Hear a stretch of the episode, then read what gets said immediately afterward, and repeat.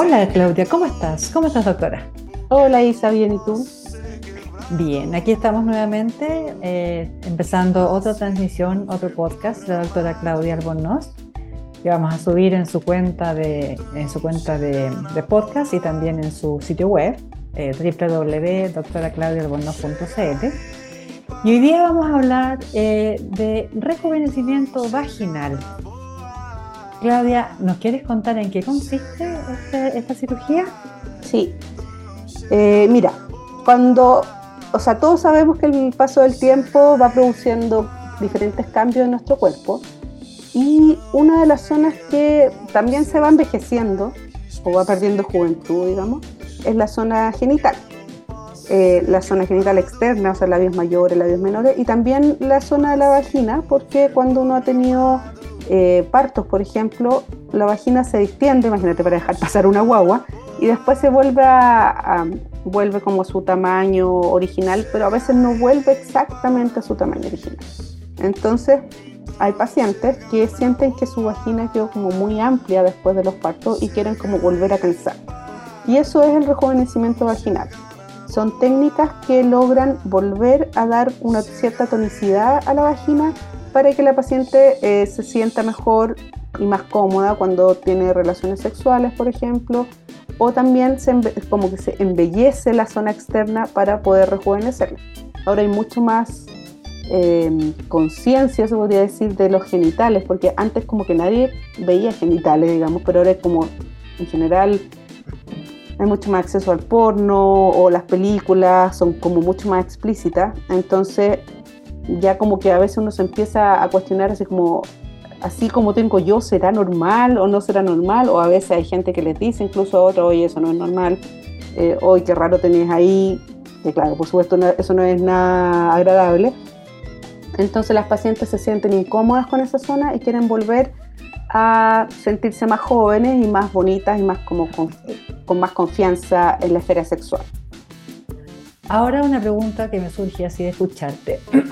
la, la, cirugía como que se llama rejuvenecimiento vaginal. Sin embargo, tú estás hablando también de un tema estético. O sea, eh, no es solo por, por, un efecto del paso de los años de la maternidad, sino que también hay un tema, por lo visto, que tiene que ver con la, con la autoestima y con claro. sentirse segura, y eso es más bien estético. Claro, porque los genitales también se van envejeciendo, van perdiendo grasa, entonces se van arrugando, no sé, por la zona del pubis a veces como que se cae eh, y ya no está levantadita y, como que eso tapa, por ejemplo, la zona donde está el clítoris, como que entonces también puede tener como consecuencias en tu satisfacción sexual. Y además los labios mayores, los labios menores, todo se va como estirando y va perdiendo tonicidad y juventud. Entonces, entonces hay técnicas que permiten que tú puedas rejuvenecer eso sacando los excesos de piel, rellenando con un poco de grasa y también tensando la vagina. Es como una especie de recauchaje completo, digamos, no solamente la zona de la vagina, sino que también la zona externa. Pero esa es una cirugía, por ejemplo, que te puede hacer a los 30 años. ¿Es una cirugía que tiene sentido hacerla antes de tener hijos, por ejemplo, por el tema estético? Si tú no has tenido hijos, es poco probable que tengas algún problema en la vagina propiamente tal pero sí puede ser que por fuera tengas algunas cosas que no te gusten, por ejemplo, que tengas, no sé, mucha grasa, por ejemplo, en la zona pública, en el Monte de Venus, que tengas mucha grasa en los labios mayores y que se, sea muy visible, por ejemplo, si tú te pones unas calzas para hacer yoga o para hacer ejercicio, o que tengas los labios menores muy largos eh, y que eso también se puede ver desde afuera. Ahí son, es como, no es propiamente tal rejuvenecimiento vaginal, sino más bien cirugía estética genital. ¿Esta cirugía es indicada por un ginecólogo o alguien que quiere, tiene esta inquietud, tiene que ir directamente donde un cirujano plástico? Pueden ir directamente donde cirujanos plásticos que se, se dediquen a este tema, no todos los cirujanos plásticos se dedican a este tema, y hay algunos ginecólogos que también la hacen. Ahora, en general, los ginecólogos se preocupan más bien del aspecto como funcional, toda esta parte como de retensar la vagina, pero la parte estética probablemente los cirujanos plásticos tenemos más herramientas para poder eh, dejar un resultado más adecuado. Perfecto. Em, ¿Hay algún preparativo? Eh, si tú vas, me imagino que tú vas donde el doctor, fundamental la conversación que tú tienes antes con tu cirujano, ¿verdad? Igual que con toda la cirugía estética, algo que hemos aprendido ya escuchándote. Em, ¿Cuáles son los preparativos? una persona va a verte, ¿cómo, cómo, cómo es el proceso? O sea, tú, si tú tienes esta inquietud, en el fondo pides una hora, me vas a ver y vamos a analizar qué es lo que te está molestando, si son los genitales externos o es la vagina propiamente tal que sientes que está muy dilatada, que en el fondo no logras como buena, tener una buena sensación cuando tienes relaciones o que sientes que está como todo muy suelto o que por ejemplo se, hay mucha como ruidos de aire cuando estás teniendo relaciones. Y ahí planificamos en el fondo qué es lo, lo que se necesita. Ya si la paciente ya está posmenopáusica, en que en general hay más problemas de lubricación, uno puede además hacer lipoinyección de la zona eh, vaginal, adentro, digamos, eh, para lograr una mejor lubricación, en fondo como aportar, cuando uno aporta grasa, está aportando una serie de, de, elementos que producen lo que le llamamos ahora cirugía regenerativa, o sea, que van a ir a estimular a tus propias células para que esas células como que rejuvenezcan un poco.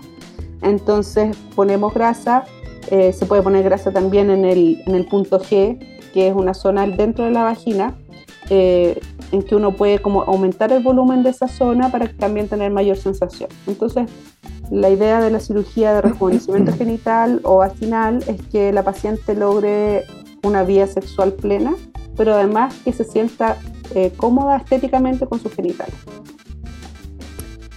esto tiene que ver, cuando tú hablas de, como de, que se siente un poco menos, eh, no sé, más, libre, eh, tiene que ver, por ejemplo, que tú tengas que haber terminado tu, tu proceso de tener hijos, porque hoy día la, gente tiene hijos mayor, ¿no es cierto? Entonces tú tienes que haber terminado tu, sí, tu proceso de guaguas.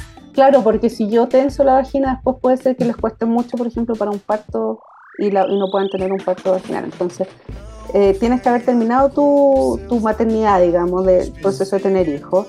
Eh, si estamos hablando de rejuvenecimiento vaginal, o sea, el retensar la vagina, ¿ya? Para la parte genital externa eso no hay mayor, en el fondo, eso puede ser a cualquier edad. Y lo otro importante si tú vas a, a someterte a una esta cirugía, no puedes, por supuesto, estar cursando con una infección vaginal, con hongos, ¿cierto? Con mucho flujo. Em, y tienes que tener tu papá Nicolau al Y vamos a la, a la cirugía. o sea, al fondo, ¿cuáles son los... Eh, ¿En qué consiste? ¿Es también ambulatoria? Es ambulatoria. pabellón? El tiempo va a depender de cuántos procedimientos haya que hacer, pero yo te diría que entre dos y cuatro horas. Y lo que uno hace es retensar.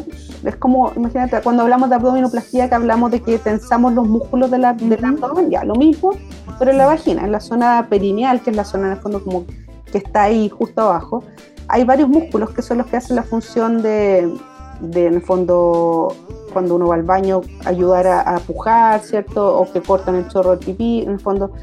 Entonces lo que uno hace es retensar todos esos músculos. y eso se hace por medio de algunos cortes dentro de la vagina eh, y se ponen puntos para afrontar estos músculos y dejar un, un calibre, en el fondo un diámetro de la vagina eh, más, más juvenil, digamos. Y si tienes que agregar, si tienes que hacer alguna cosa externa, también ahí bueno, vas aumentando los tiempos y ahí puedes poner grasa, puedes achicar los labios menores o agrandarlos, eh, perdón, los labios mayores. Los labios menores muchas veces ya están como medio sueltos, entonces como que retensarlos y achicarlos también. Y otra cosa que, eh, que es importante es lo del pubis, que el pubis muchas veces se va cayendo, entonces hay que volver a, a subirlo o quitarle quizá un poco de grasa. ¿Es una cirugía dolorosa? O sea, son como, como toda la cirugía, claro, como toda la cirugía obviamente produce un poco de molestia, no es una cirugía terrible. Eh, va, sí va a tener un periodo de recuperación de al menos unas dos semanas. Y después la paciente eh, tiene que estar súper importante sin actividad sexual por al menos unas seis semanas, ya para que estas suturas que nosotros pusimos dentro de la vagina no se vayan a abrir. Actividad física. Actividad física también seis semanas. Perfecto. Y no, no sé, eh, ¿y es ambulatoria? Ambulatoria, sí. Perfecto. ¿Hay alguna cosa que tengamos que agregar que no hayamos mencionado, que no te haya preguntado? Algo que sea importante que las pacientes sepan. No, yo creo que mm, destacar que hay, en el fondo, que uno no tiene por qué resignarse necesariamente a, a tener una vida sexual que no sea plena que hay cosas, obviamente no todo depende del aspecto físico, esto depende de la relación de pareja, ¿cierto? Pero a veces hay cosas físicas que están produciendo que una, una actividad sexual no sea plena y, y nosotros a veces podemos contribuir con esto a darle como un empujoncito para que recuperen su, su plenitud sexual. Súper relevante para la autoestima, por lo, por lo Exacto, sí, súper. Perfecto. Muchas gracias, Claudia. Muy interesante nuevamente. Eh, yo creo que quedó súper claro. Si alguien tiene dudas, te pueden escribir por tus redes sociales, tal vez. Claro. Y también pueden entrar a la Eh, página web y al, al Instagram, al Facebook. Ahí están todos los datos de contacto. Ahí están, pueden encontrarte. Si te quieren encontrar, lo pueden lograr. Muchas gracias. Eh, nos vemos pronto para el siguiente podcast. Gracias, Isa. Chao a todos.